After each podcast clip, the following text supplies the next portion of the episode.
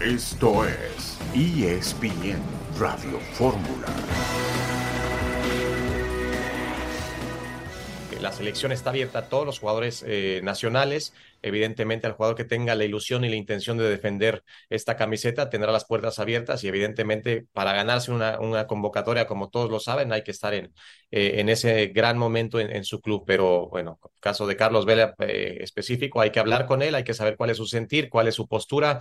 Eh, si él tiene la ilusión, la intención de, seguir representando a la selección nacional o si, bueno, o si él prefiere eh, dedicarle el 100% de su energía a su club y, en este caso también a su familia. Y Apolido es otro también que tenemos ahí pendiente hablar, Duilo y yo. Y con Héctor, no, hablé muchísimo, digo, eh, mi primera parada antes, bueno, al empezar la Copa Oro fue en, en Houston, evidentemente todos sabemos que Héctor juega ahí, se acercó a la concentración, estuvimos prácticamente toda una tarde hablando de, muchísimas situaciones y, Héctor también tiene la intención de seguir apoyando y seguir este, representando a México cada vez que, que, lo veamos conveniente y sepamos que él está a un, a un nivel eh, pues de, de, selección o de los mejores en, los, en las posiciones que creemos que nos puede ayudar. Jaime Lozano ha modificado su postura del 11 de julio con respecto a los naturalizados por otra parte, la postura de Vela es perfectamente conocida, me parece una necedad insistirle tanto a Carlos Vela, que no obstante que es un gran jugador de fútbol, eh, claramente no quiere jugar con la selección nacional, que va a jugar contra Australia, por cierto, y contra Uzbekistán.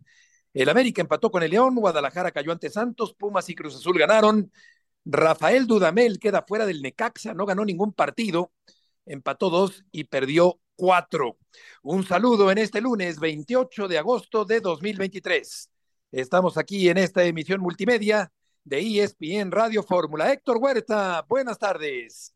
Hola Beto, ¿cómo estás? Buenas tardes. El tercer técnico que causa baja en este torneo, ya recordemos que fue el primero el Tuca Ferretti, luego Eduardo Arce del Puebla, también la, semana pasada, y ahora Rafael Dudamel, que, que creo que eh, este Necaxa, Beto, es la de las peores versiones del Necaxa que hemos visto en años, en años, de verdad, un equipo que no le gana a nadie, un equipo que pierde con todos, un equipo que no tiene ni pies ni cabeza y que, bueno, pues, la consecuencia de los malos resultados es que el técnico normalmente sale primero que los jugadores. Así que, pues una, una baja más de la baraja de 18 que comenzaron este torneo, Beto.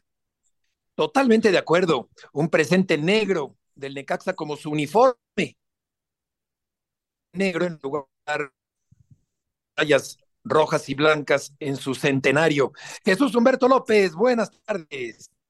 Hola Beto, ¿cómo estás? Buenas tardes. Eh, mi querido Héctor Huerta, también un gusto saludarte, amigas y amigos de ESPN Radio Fórmula. Pues no deberían de utilizar ese color de uniforme y menos en el centenario. De verdad es que me da mucha pena. Necaxa es un equipo histórico, uno de, los cuadros más añejos del fútbol mexicano y que no se puede jugar de esa manera con la historia de este equipo rojiblanco. Nada que negriblanco o, o albinegro el, Necaxa es, un equipo eh, que, cuenta muchas historias, los escuché la semana pasada, por supuesto, cuando platicaron con, con Beto eh, García Aspe y, lo que se ha perdido para este conjunto. Pero bueno, regresando al tema de actualidad, también en el fútbol mexicano, apenas 15 goles en esta fecha 6 que termina hoy con el Pachuca contra Atlético de San Luis, eh, San Luis, una cuota escasa, muy escasa y en donde destacan dos errores puntuales de arqueros norteños para la caída de los equipos que juegan allá en la zona conurbada de la capital nuevolonesa, Andrada y Guzmán. ¡Qué horror!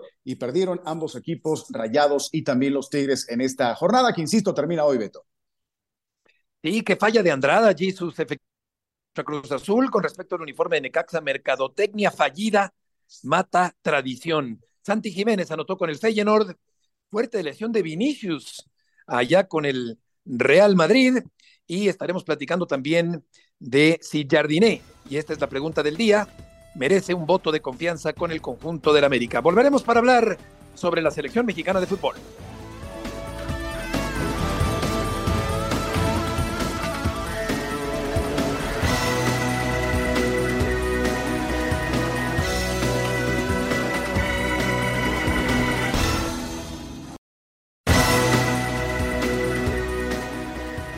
De regreso en esta tarde en ESPN Radio Fórmula, arrancando la semana, y vamos a escuchar a Jaime Lozano, el entrenador de la selección mexicana de fútbol. Julián eh, ha manifestado en diversas ocasiones que él tiene la intención eh, y su deseo eh, tomado no solamente por él, sino también de una manera familiar, con, consultado con, con todos sus, los integrantes de su familia, él, él ha decidido tomar la, primero la, nacionalidad y después jugar para la selección de México. Eso bueno, eh, no, no, fue convencimiento nuestro, es una decisión propia y, la aceptamos, la, la validamos y, y, nos enorgullece muchísimo tener un jugador como, como Julián Quiñones defendiendo los colores de nuestra selección. Al final, Julián, su, su etapa profesional como futbolista casi toda la ha desarrollado en México. Lleva muchísimos años aquí. Él está muy agradecido con el país por la oportunidad que le han brindado, por la confianza que tuvieron en él cuando pues prácticamente no era nadie y, sus mayores logros, evidentemente, los ha, los ha hecho aquí en, nuestro país. Entonces, bueno, es una, es una decisión únicamente de él, que nosotros, eh, bueno, nos salimos muy beneficiados y la intención, evidentemente, en Copa Oro, a mí no me obligaron a nada, pero la presión conmigo era ganarla. Yo quería ganar esa Copa Oro al igual que los jugadores, al igual que el cuerpo técnico y staff. Entonces, esa presión viene de, siempre tiene que venir de adentro hacia afuera. Eh, te tiene que motivar, te tiene que ilusionar, te tiene que enfocar, pero no presionar a tal grado de paralizarte. Para mí eso es la presión y, eso es lo que yo busco. Sé que estamos muy expuestos a muchas cosas en, este, en, este, en este lugar, en esta silla. Es Jaime Lozano justificando la llegada de Quiñones a la selección mexicana el día 11 de julio, Héctor, el discurso de Lozano fue muy diferente. Dio a entender que no necesitaba naturalizados, que tenían que tener un nivel muy por encima de los nacionales.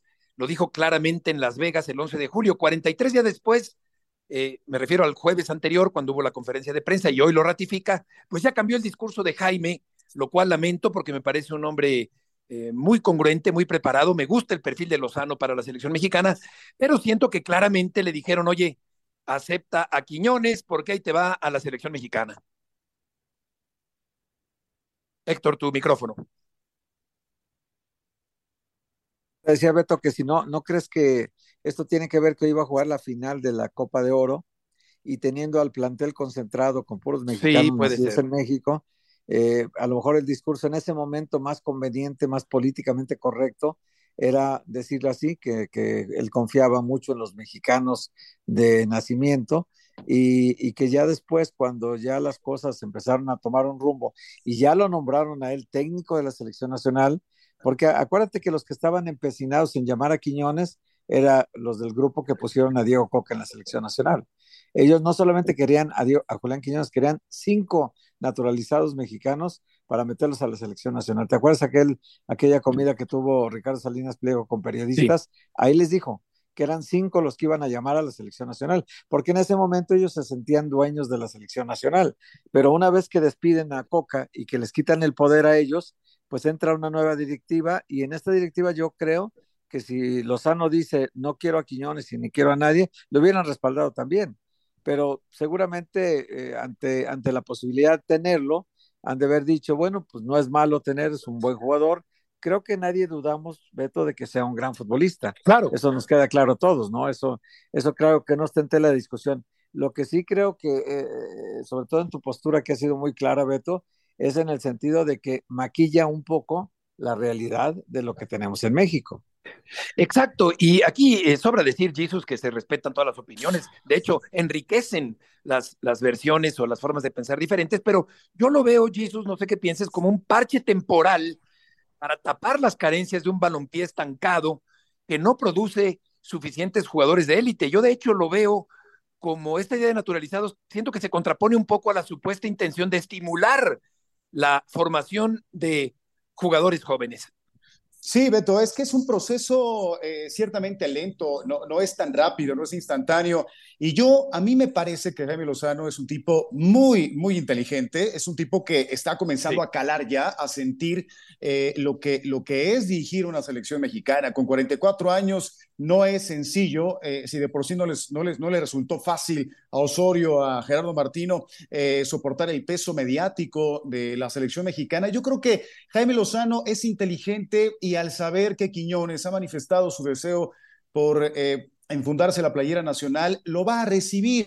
Es decir, creo que está preparando un entorno para que Quiñones se muestre, porque si Quiñones está verdaderamente convencido en aportar al equipo mexicano, bueno, pues lo tendrá que demostrar en la cancha. Y si no es así, entonces ya directamente Jaime Lozano, pues tendrá la decisión de separarlo o de mantenerlo, ¿no? Eh, yo no quiero, yo no quiero pensar que Lozano se va a convertir en un Gerardo Martino, tal y como ocurrió muy específicamente con Rogelio Funes Mori, que fue muy insistente en la presencia del atacante argentino, que no dio resultados. Entonces, mira, de entrada, y además, insisto, por esa inteligencia de, de, de Jaime Lozano, bienvenido Quiñones y hasta donde tú quieras, ¿no? Ah, casi, casi le está diciendo así al, colombiano mexicano.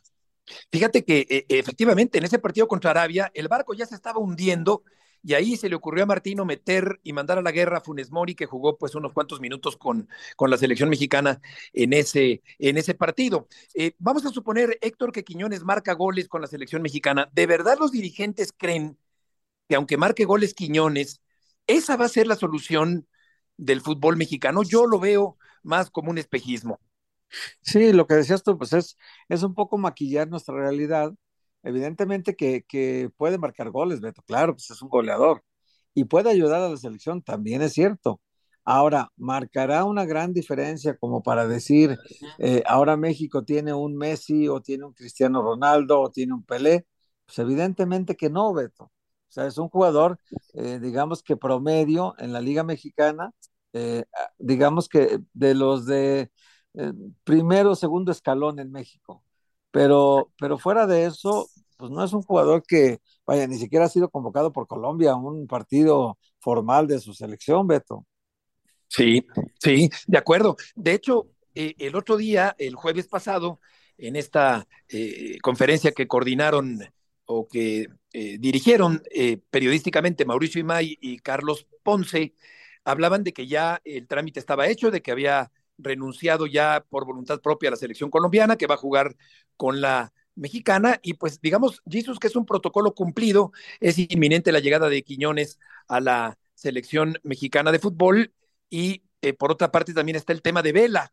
Yo creo que sí es el mejor futbolista de este país, pero qué necedad cuando Vela ha dicho con toda claridad muchas veces, hasta el cansancio, que no quiere jugar con la selección mexicana que en esa edad por parte de quienes pretenden traerlo al equipo mexicano y, qué diferencia con lo que ocurre con Héctor Herrera, con HH, que directamente ha solicitado su regreso a la selección mexicana, cosa que parece será una situación inminente de cara a los partidos que vienen en la fecha FIFA de, del próximo mes de septiembre, y, Carlos Vela, eh, de verdad, insistimos en un tema absolutamente trillado. Él no quiere eh, volver a vestir la, camiseta nacional.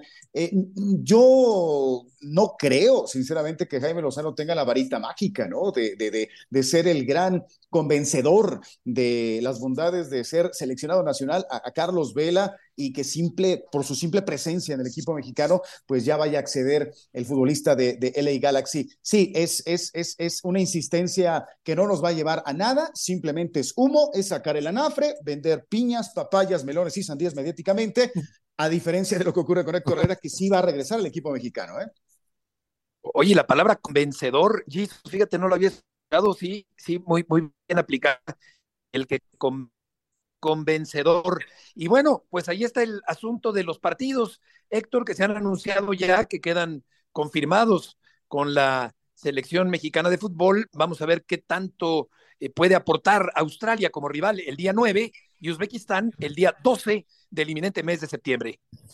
Pero fíjate que retomando esto que comenta Jesus, eh, Beto, que, que me parece que Jesus pone exactamente el, el, el, punto en la I correctamente, porque eh, si no pudieron convencerlos el Piojo Herrera, eh, en otro tiempo, pues seguramente el Tata Martino, que se tomó un, un, café muy ligerito ese día porque quería irse rápido eh, y que sabía que iba a perder el tiempo, pues entonces eh, yo creo que el Jimmy Lozano no tiene ni el nombre ni la presencia como para pensar que él lo va a convencer cuando el hombre está convencido de no seguir ya con la selección mexicana. Y él es un poco, el, el, tiene un poquito el rencor acumulado de muchos jugadores que dicen que en México no se les reconoce, no se les respeta, no se les trata bien, no se les ve como las grandes figuras de México. Y entonces eh, Carlos Vela siempre ha tenido una especie de resentimiento general que tienen los seleccionados mexicanos con el entorno nacional, que siempre creen que está en contra de ellos, ¿no? son, son estos eh, jugadores que piensan pues que, que, cualquier sombra que esté detrás de ellos y que no sea la propia está amenazándolos, ¿no? Pero en realidad eh, son jugadores que nadie ha marcado una diferencia importante, Beto, a nivel mundial como para hacer al fútbol mexicano diferente por la presencia de un futbolista. Lo que ha hecho fuerte siempre a la selección mexicana en las mejores conquistas que ha tenido ha sido el trabajo colectivo. Eso es todo. Totalmente. No pensemos que un jugador ha marcado una diferencia tan importante que de veras nos llevó a otro nivel. Ninguno ha sido así.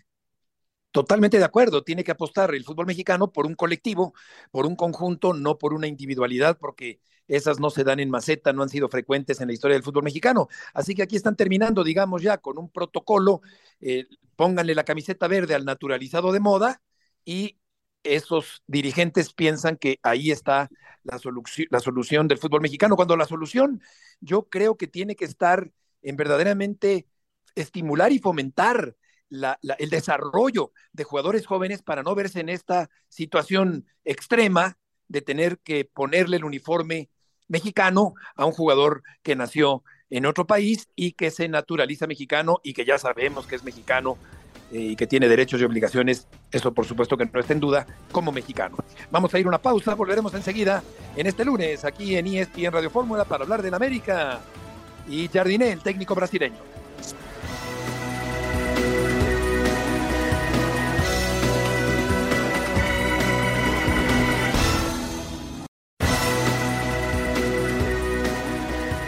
Que somos la equipo con, con, más bajas de la liga.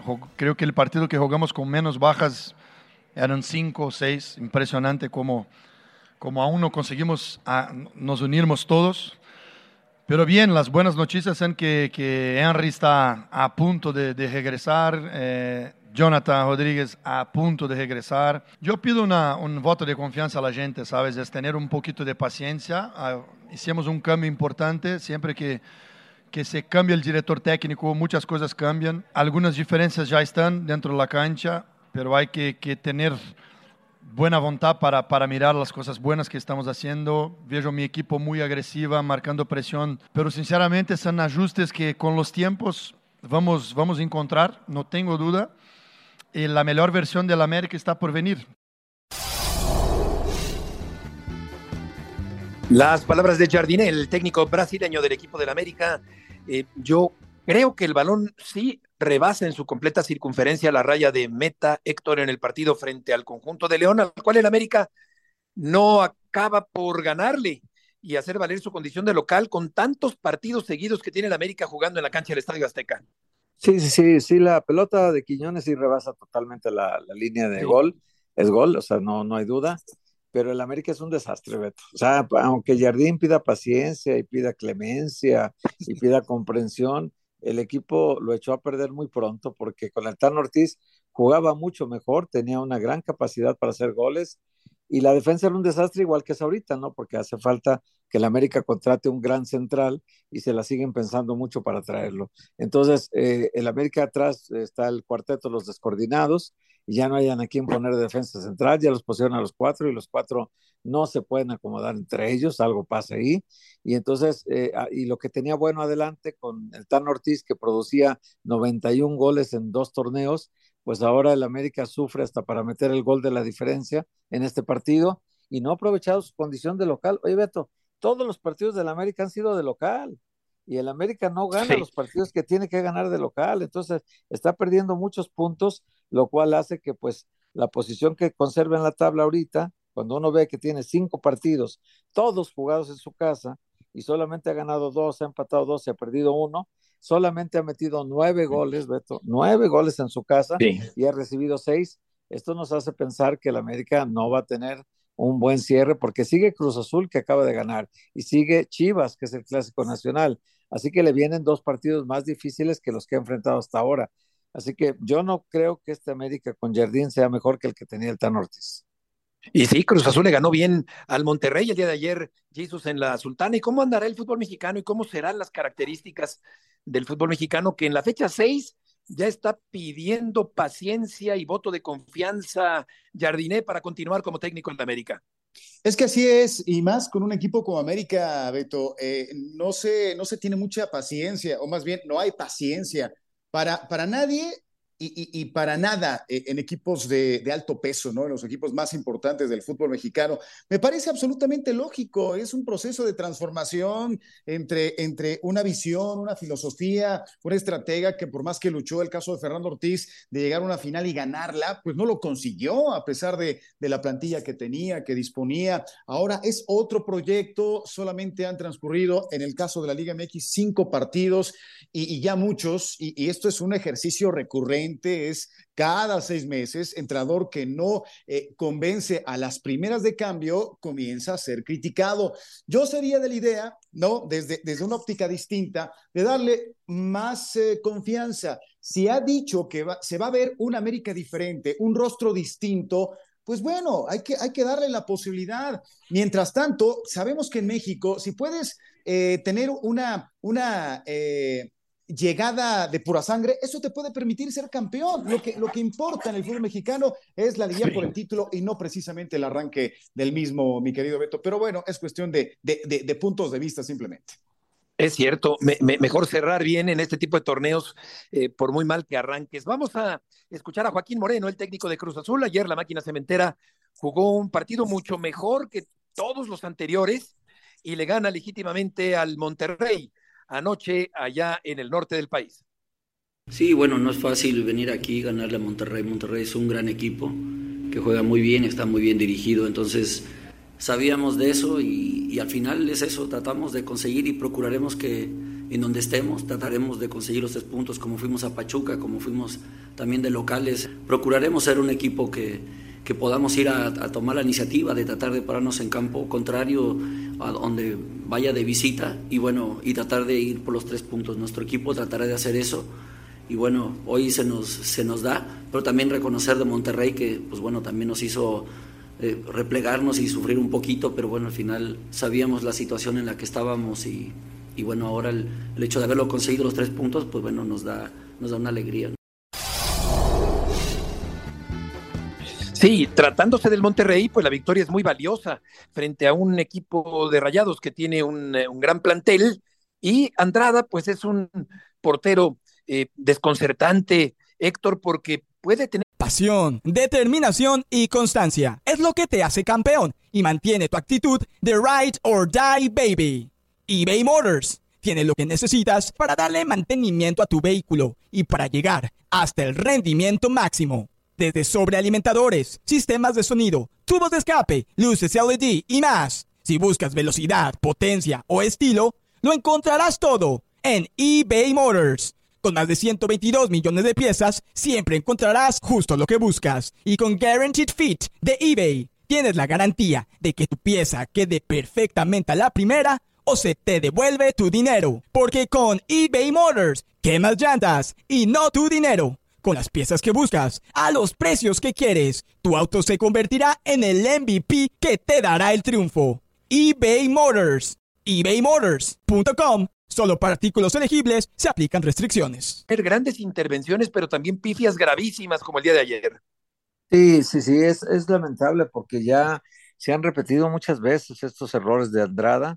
No es que sea la primera vez, Beto, es un arquero muy sobrio, eh, no es muy visible, es del tipo de Cristante, ¿no? Que se veían muy poco, pero que contaban mucho su experiencia a la hora de, no es espectacular, vaya, es, está hasta encorvado, es un portero así como tú lo ves y, no te da mucha seguridad, pero luego ataja muy bien, pero sí son errores que comete claros que le cuestan al equipo puntos casi siempre, casi siempre que se equivoca Andrada, el Monterrey sufre, y bueno, ahí está la, ahí está la consecuencia, ¿no? Igual Nahuel también cuando se equivoca es, es, grotesco y, el equipo sufre también con el resultado, ¿no? Entonces, hoy los dos porteros de Monterrey no están pasando la mejor versión. Sí, ayer mismo sacó Jesus un tiro fuerte y cruzado, peligrosísimo de, de, Antuna, eh, pero también puede cometer pifias gravísimas y creo que Cruz Azul sí mostró, no sé qué piensa Jesus, mejoría el día de ayer allá en Monterrey. De acuerdo contigo, me parece que es el mejor partido de, Cruz Azul en lo que va del torneo. Para mí, este frente a Rayados de Monterrey, en un campo sumamente complicado, ante un gran rival. Los errores se presentan, los, el propio Cristante, mencionaban a, Rolando Hernán Cristante Mandarino, gran arquero, cinco veces campeón del fútbol mexicano, pero también eh, se aventaba unas, y yo la recuerdo muy bien como, como aficionado particularmente, y la verdad es que eh, inconcebibles, ¿no? Pero, pero fueron más sus aciertos que sus errores. Y Andrada, bueno, pues es un, es un arquero absolutamente confiable. Ahora, la máquina bien, me gustó Cambindo, me gustó Vieira, el, brasileño, la forma en que, en que resolvió eh, para marcar el segundo gol de, de, la máquina. Ahora yo pregunto, eh, Cruz Azul se le está viendo de a poco un, un cambio de fisonomía. Pero qué necesidad de jugar con el uniforme celeste. Ese, ese, ese azul no es de Cruz Azul, mi querido Beto, mi querido eh, Héctor. Eh, o sea, ¿es mercadotecnia o, qué? ¿De qué se trata? ¿no? A mí no me gustan los equipos que, que tienden, siendo tan tradicionales, a utilizar vestimenta que no corresponde a su historia. Totalmente. Eh, mucha gente pudiera pensar que esto es romanticismo puro, pero yo creo que sí hay tradiciones que se deberían respetar. Yo no creo, por ejemplo, que el Necaxa, Héctor, necesariamente venda más uniformes negros que rojiblancos. Entonces, ¿por qué no jugar con su uniforme y más la semana anterior que estaba celebrando su centenario, un equipo con tanta tradición y con tanta eh, popularidad en, en, los años 30 y de ahí en adelante en el fútbol mexicano, a pesar de su desaparición temporal en los 40 o su desaparición temporal en los 70 cuando fue Atlético Español, pero es verdad, Cruz Azul también está jugando con un uniforme, con un azul pálido, que no es el azul de la máquina cementera. No, bueno, Beto, está, estábamos enfrentando un tema con tres románticos del fútbol que, no vamos a estar de acuerdo con que cambien el, el, uniforme tradicional de cada equipo, ¿no? O sea, estamos de acuerdo los tres en que el uniforme tradicional es el más bonito y más en, época de centenario. Oye, pues tienes que mostrar tu Necaxa, tu uniforme rojiblanco, que ha sido histórico y que estás cumpliendo 100 años por eso, porque la historia te sostiene y, basada en ese uniforme por décadas y décadas, ¿no? Entonces, eh, también en el caso de Cruz Azul tiene ya tantos años en primera división con el tradicional azul, que además es muy bonito y que además los ojos del aficionado están acostumbrados a ver esos uniformes. Por, por generaciones completas hemos visto esos uniformes. Así que eh, si esto de la mercadotecnia hace que cambien para que la gente no compre uno, sino dos y hasta tres uniformes de su equipo preferido, pero pues realmente el uniforme estelar, el principal de cada equipo, es el que también la liga tendría que impulsar, Beto, para que se siga manteniendo la mayor cantidad de partidos posibles, ¿no? Porque antes había hasta un oficial de visita, Beto. Siempre tenían el de local y el de visitante, y era normalmente eh, motivo extrañísimo que se cambiara cualquiera de los dos, ¿no? Y totalmente, ahora es una ensalada. Los, eh, el contraste a veces obligaba en cuanto a colores de los dos uniformes a, utilizar un segundo uniforme, pero ahora se hace de manera totalmente indiscriminada. Y todo parece indicar, para terminar este tema de Cruz Azul, Jesús, que Dineno se va a mantener con los Pumas universitarios que derrotaron al conjunto de Tigres en la capital del país el día de ayer que se quede Dineno en Pumas de la universidad, ahí que intente retomar su nivel, que, que, no, se, no, se, no se vendan eh, cosas que no son eh, y, que, bueno, pues eh, que, que, le, que le dé a, a, Universidad Nacional los goles que tanto necesita, ¿no? Y que en este eh, fin de semana, pues aparecieron afortunadamente al derrotar a un equipo también de mucho peso, los actuales campeones del fútbol mexicano. Marcó de penal al 84 el segundo gol. Le está costando trabajo al equipo del Turco Mohamed ser explosivo y, muchas fallas de sus futbolistas, particularmente los extranjeros, de verdad es que pues más le vale a dinero mantenerse, pensar en Universidad Nacional al 100% y, y tratar de darle pues los, los goles que tanto necesita su escuadra. Todo parece indicar, por cierto, que la contratación de Borré se está eh, cayendo, por no decir que, que, ya se cayó la del colombiano para el equipo de la máquina cementera, así que vamos a ver si todavía llega alguna otra contratación para Cruz Azul en lo que resta de este torneo. Vamos a ir a una pausa, estaremos platicando acerca del Guadalajara, también con Javier Trejo Garay, eh, hablaremos de la eliminación de México del Campeonato Mundial de Básquetbol también, por lo pronto regresamos con información de las Chivas.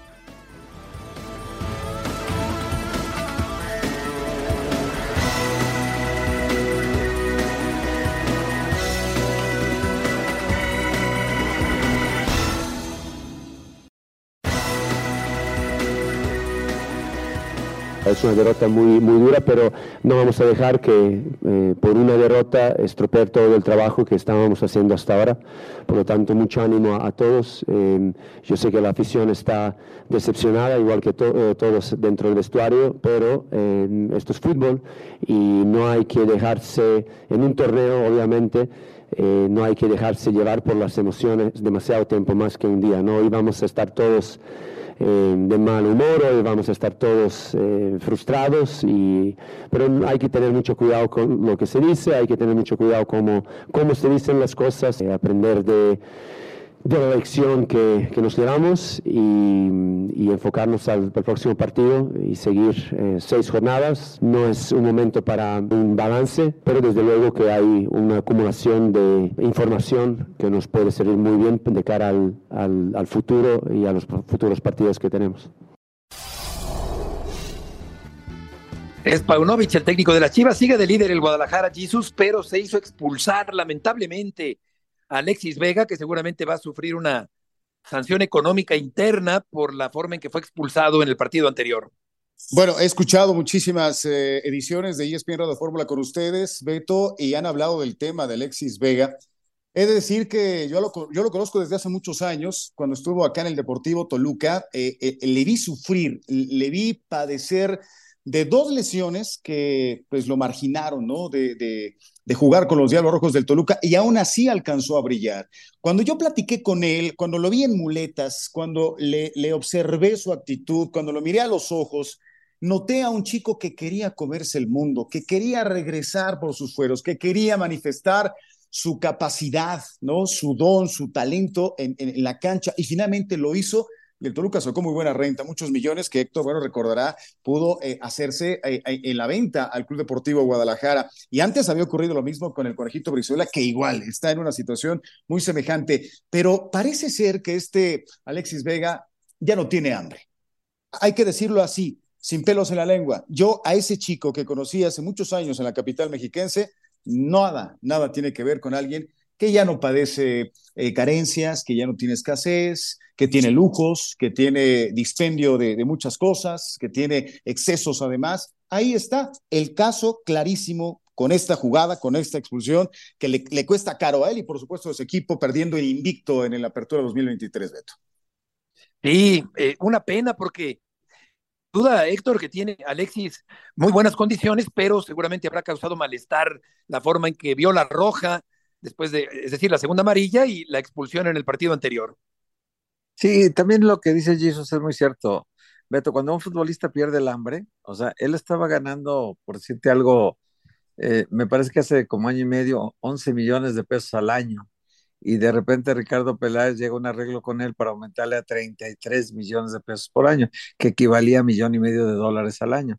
Entonces, eh, cuando un futbolista da ese brinco tan importante, además se lo dio retroactivo, ¿eh? fue en abril el arreglo y se lo dieron a partir de enero.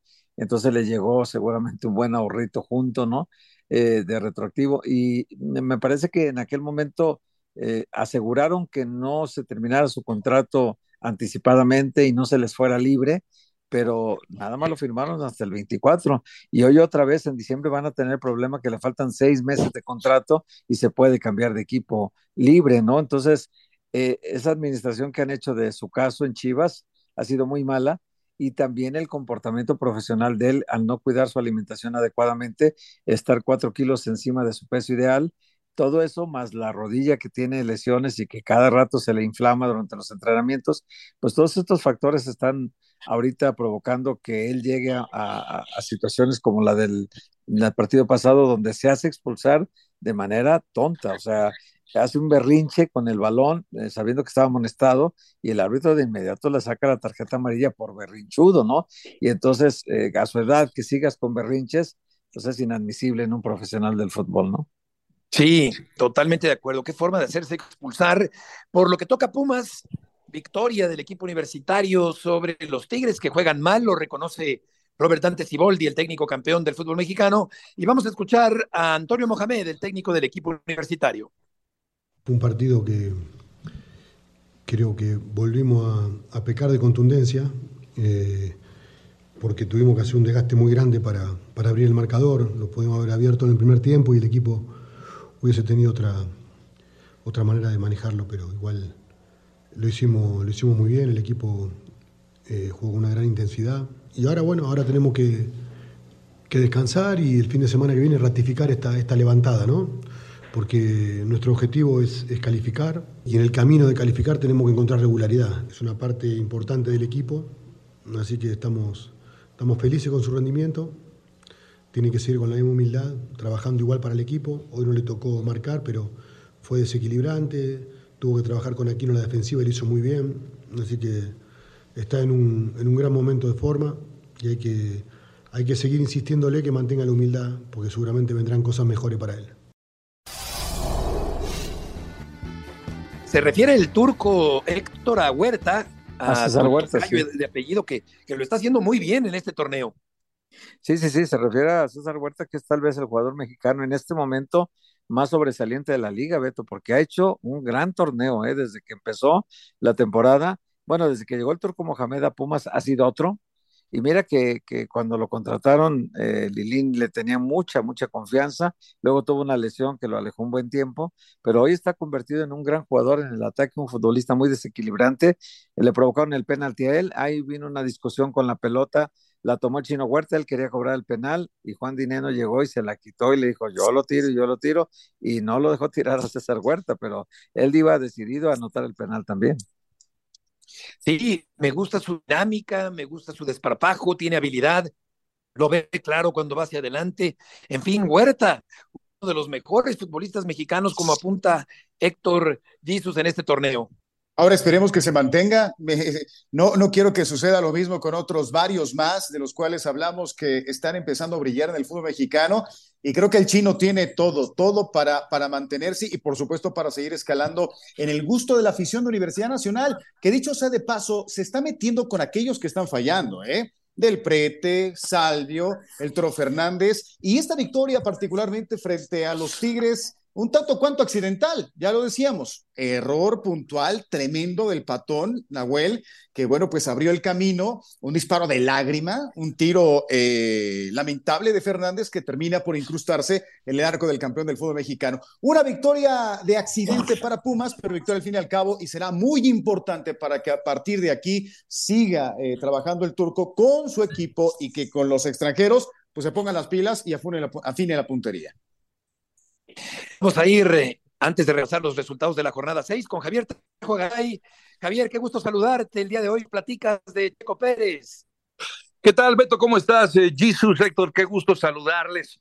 Bueno, pues una actuación, la verdad, que da para reflexionar, para pensar qué es lo que está ocurriendo, porque no es solamente un tema de rendimiento, no sé si estén de acuerdo con un servidor, pero pienso que en el deporte motor es donde hay mayores incidentes, es decir, hay un factor de fortuna o de suerte que acaba ocurriendo. Uno, en primer lugar, también habrá que destacar los errores que se han cometido. No solamente todo es mala suerte, pero el sábado, en la mala decisión de salir después o más tarde para buscar en una vuelta rápida conseguir avanzar en la parrilla de salida, no lo consiguieron, se le acabó el tiempo, larga en la posición 7. Después, con lluvia ya el domingo, arrancando desde esa séptima posición, una buena decisión, cambiar neumáticos, se va adelante, viene un undercut de su propio compañero de equipo, pero luego una serie de situaciones complicadas. Ingresando a los pits, Beto amigos, eh, eh, para cambiar neumáticos y pierden 10 segundos, increíblemente. Uno de los equipos más eficientes en el cambio de neumáticos, como es Red Bull,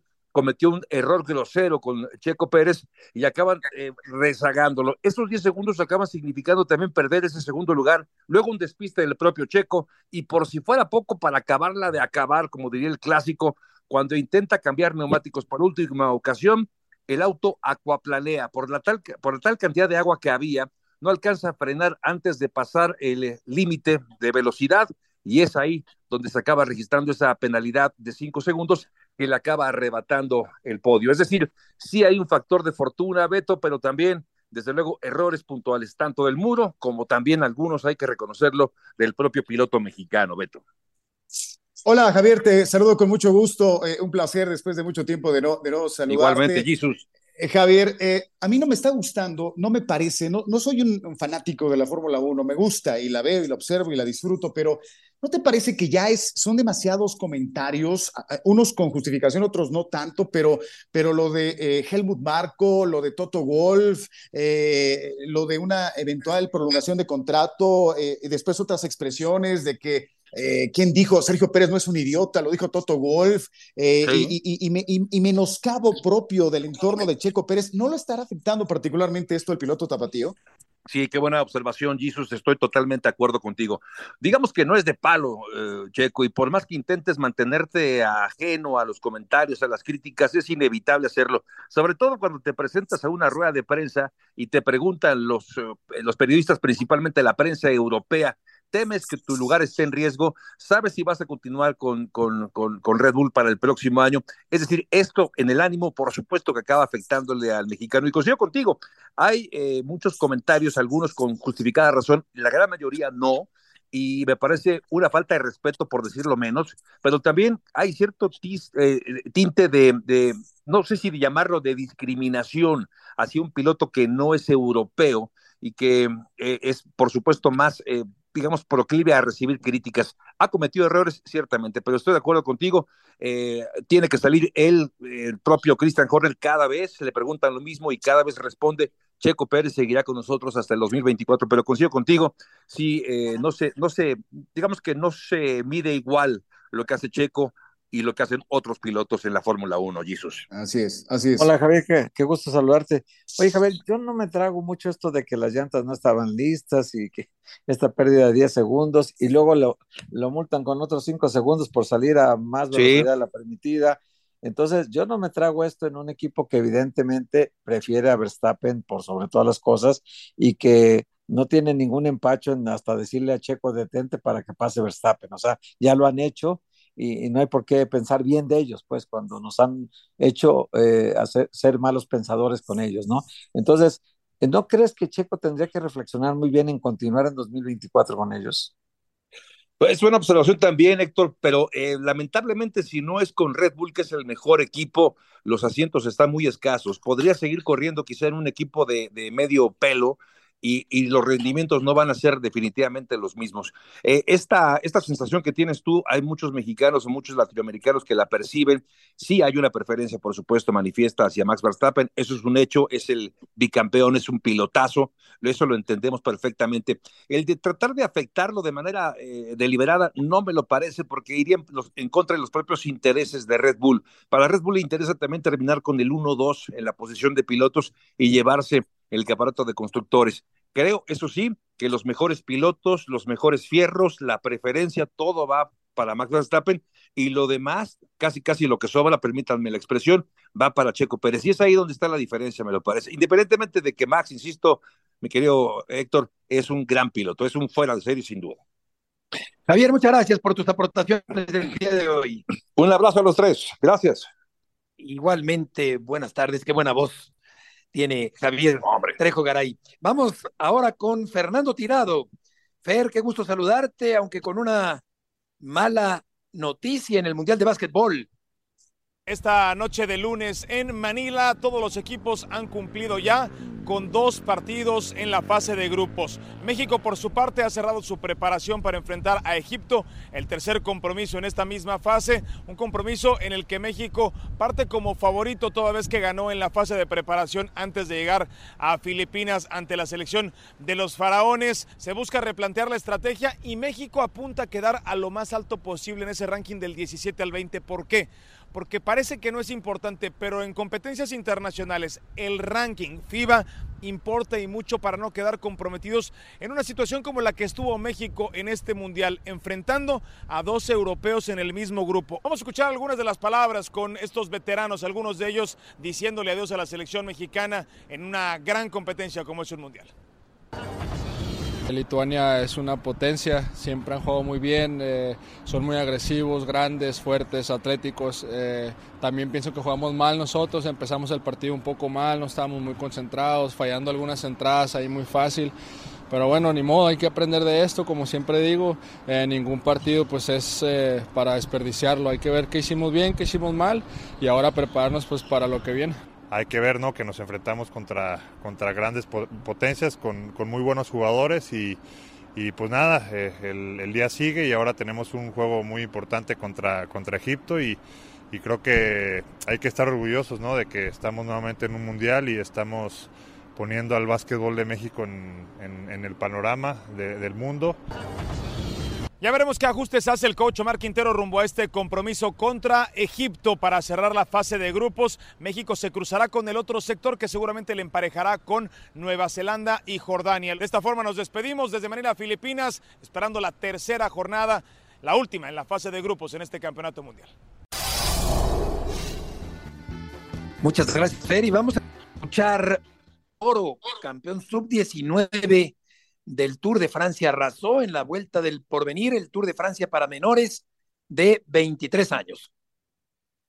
No, honestamente todo es por iniciativa privada. Al final el equipo es uno de los grandes patrocinadores que mi carrera deportiva cubren la mayor parte de ellas, si no es que casi todo. Eh, todo lo demás va por personas igual de apasionadas que yo y, y por mi familia, ¿no? Que medianamente eh, tratamos de estar siempre lo mejor que podemos, ¿no? Para poder llegar a estas competencias y hacerlo muy, muy bien. Honestamente, eh, estoy muy, muy feliz de cómo se dieron las cosas este año, pero sí, no, pues no, no es un secreto que en México no tenemos las mejores eh, herramientas y el mejor apoyo para poder salir adelante en el deporte, ¿no? Pero no por eso no lo intentamos y tratamos de salir adelante al final decidimos tomar todas las oportunidades posibles para hacer resultados como estos y pues muy feliz de que ahora se haya dado después de que de que sea complicado por el apoyo, pero este año ya se pudo dar un resultado así de grande.